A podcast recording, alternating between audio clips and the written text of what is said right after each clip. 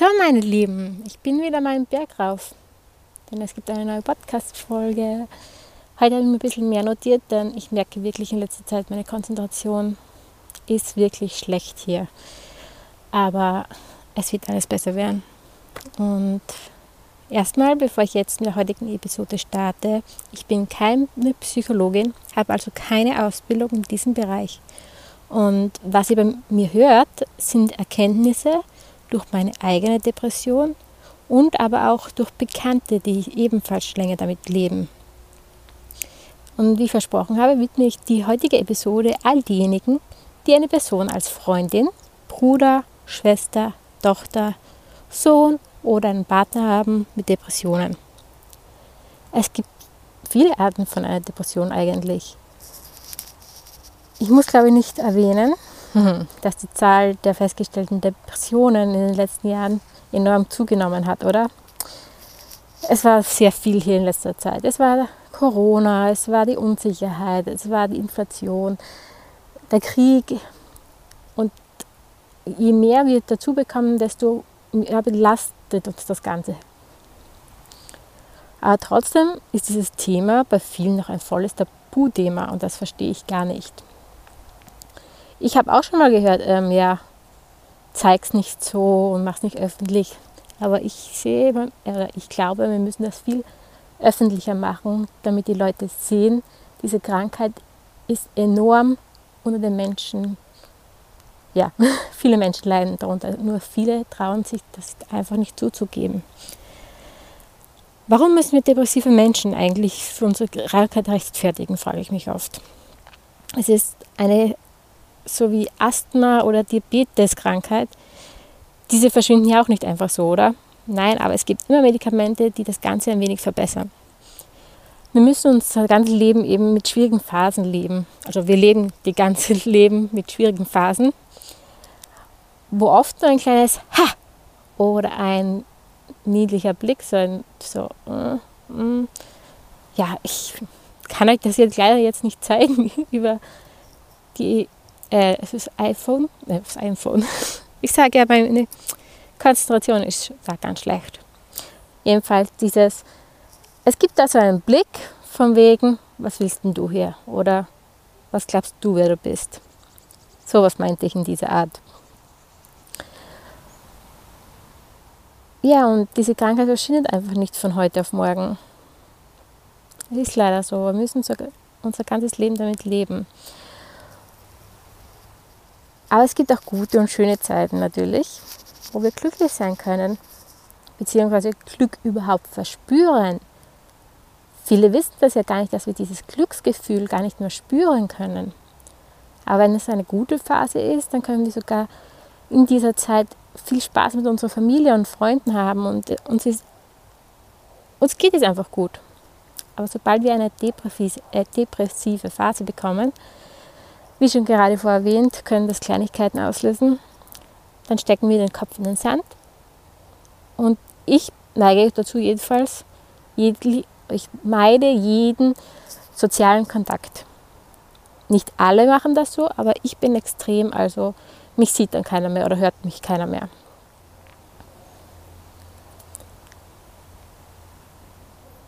Aber wie verhalte ich mich nun, wenn ich einen depressiven Menschen um mich habe? Ich muss euch leider enttäuschen. Aber hierfür gibt es wirklich keine genaue Anleitung wie beim Spiel oder ein Rezept für ein Gericht. Jeder Typ ist anders. Der eine braucht vielleicht mehr Nähe und Zuspruch und ein anderer vielleicht jedoch nur seine Ruhe und Rückzug. Mein Mann zum Beispiel hat fast acht Jahre gebraucht, um zu verstehen, wie er mit mir umgehen muss, wenn in einer seiner Down-Phase nicht, weil er es nicht verstehen wollte, na, ganz im Gegenteil, er war immer für mich da, er hat immer für mich gesorgt. Nur er hat nicht gewusst, was er jetzt in diesem Zeitraum machen soll, was ich brauche. Er hat sogar versucht, in meine Haut sich reinzufühlen, was eigentlich überhaupt nicht möglich ist in dem Moment. Und jede Phase ist natürlich auch nicht gleich. Die eine reagiert auf solchen Sachen so und die andere bin ich mal vielleicht besser drauf, dann verstehe ich wieder mehr Sarkasmus. Aber ich bin trotzdem deprimiert, weil ich mich selber nicht mag. Und beim anderen ist es eine andere Ursache, warum ich depressiv bin. Ähm, ich bin eben der Typ, der sich in die Enge getrieben fühlt. Wenn durch Fragen und dem Druck, was ich von den anderen bekomme, etwas zu sagen, mich einfach noch mehr unter Druck setzt und dadurch verschließe ich mich noch mehr. Man kann so sagen, ich baue mir eine kleine Mauer um mich herum, wenn ihr euch das jetzt bildlich vorstellen wollt, dass keiner mehr zu mir durchkommt.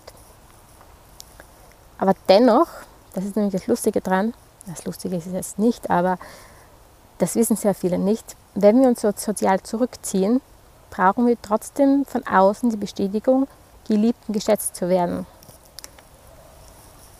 Mittlerweile weiß man sehr gut, dass ich zuerst meine Zeit für mich brauche, um einmal selbst das Chaos, was in mir herrscht, zu verstehen.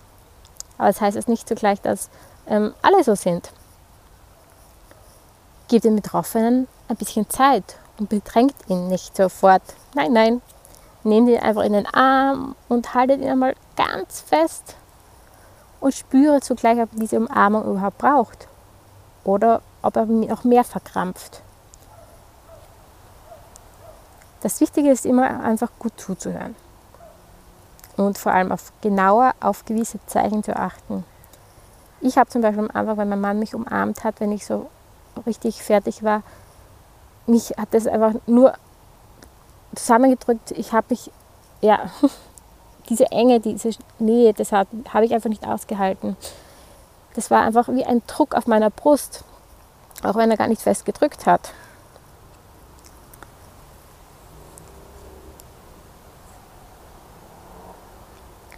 Und wenn jetzt mal ein depressiver Mensch oder Person, so wie ich vielleicht, einmal anfängt zu reden, dann lässt ihr einfach nur sprechen, okay?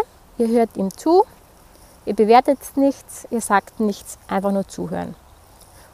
Und was wir dann überhaupt nicht mehr hören möchten, sind Sätze wie, jetzt kommt, halb so schlimm, morgen ist ein neuer Tag oder es wird bessere Tage geben. Ein anderer Satz, das auch gerne verwendet wird, das ist doch eine Lappalie. Wieso denkst du überhaupt darüber nach? Habe ich auch schon sehr öfter gehört, von wegen, was hast du denn schon wieder? Oder kannst du mir jetzt endlich mal sagen, was los ist? Und jetzt mein Lieblingssatz. Es geht uns allen gleich, ich verstehe das. Dieser Satz ist für mich ein absoluter No-Go-Satz. Jetzt nicht nur bei depressiven Menschen, allgemein. Keiner weiß, wie der Mensch durchs Leben gegangen ist, was er schon alles erlebt hat, was er durchgemacht hat, warum er jetzt so drauf ist. Jeder hat eine andere Geschichte und das eine geht tiefer wie beim anderen und dafür ist das andere eine andere Sache, die mehr berührt. Wir können einfach nur gut zureden, aber bitte sagt niemals, uns geht es allen gleich. Aber ich glaube nicht, dass ihr mal versucht habt, einfach irgendwie so rumlaufen ohne Gedanken, euch für nichts mehr interessiert habt, selbst die eigenen Kinder nicht mehr. Habt ihr ja schon mal gespürt, weil das ist richtig scheiße dann. Tut mir leid, dieses Wort jetzt hier, aber erst jetzt durch die ganze Reha, kann man jetzt auch sagen, fast schon, in dem Klinikaufenthalt, spüre ich wirklich, wie weh das mir mein Herzen getan hat. Wie ich gesagt habe, ich kann mit meinen Kindern nicht mehr umgehen. Ich brauche sie jetzt nicht mehr. Es ist ja jetzt auch noch schwer. Also wenn Sie jetzt mich zu Besuch, zu mich besuchen kommen, ich halte es gerade so, ja, halbe Stunde, dreiviertel Stunde aus. Aber was wollen Kinder in einem Krankenhaus tun? Es ist Fahrt einfach. Wenn wir dann rausgehen zum Teich, dann geht es wieder. Aber sonst sind sie für mich einfach nur nervig und ich brauche gerade diese Ruhe, damit ich mehr zu mir komme. Ja, jedenfalls für euch mögen diese Wörter oder Sätze ja einfach nur Sätze sein, aber genau so eine Kleinigkeit können bei uns schon sowas von triggern oder etwas auslösen. Ja, und die verletzen uns dann einfach. Okay, ich versuche jetzt nochmal alles irgendwie zusammenzufassen. Also nicht äh, drängen, reinfühlen probieren, einfach mal umarmen und dabei spüren, ob er die Umarmung braucht oder nicht. Zuhören bzw. reden lassen keine blöden Kommentare, uns ernst nehmen, also nicht ins Lächerliche ziehen, nicht die Konversation auf euch lenken, habe ich auch schon öfter gehabt bei Gesprächen, Du willst dir einfach den Kummer losreden, äh, ja, loswerden und es erzählen. Und jemand anders fängt dann plötzlich von sich an zu reden. Kann man auch, aber man möchte doch erst für sich einmal seine Sachen loswerden. Dann die Zeit geben, die wir brauchen und vor allem die Liebe von euch gezeigt bekommen, sodass die Person spürt, dass sie geliebt wird und gebraucht wird.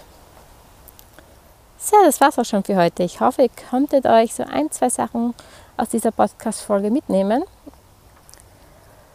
Weiß es nicht, wann die nächste kommen wird, wie lange ich noch hier sein werde. Aber ich schätze, so ein, zwei werden sich hier noch ausgehen. Und wenn nicht zwei, dann eine und die zweite ist dann übers Heimkommen. Darüber mache ich natürlich so oder so eine Podcast-Folge. So, ich wünsche euch jetzt einen wunderschönen Abend, ihr Lieben.